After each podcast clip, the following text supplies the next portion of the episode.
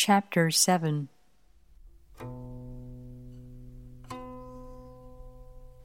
The Tao is infinite, eternal. Why is it eternal?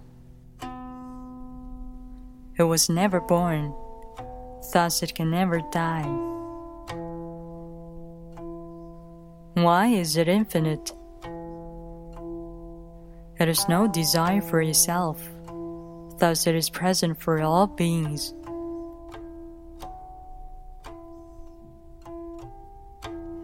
The master stays behind. That is why she is ahead. She is detached from all things. That is why she is one with them.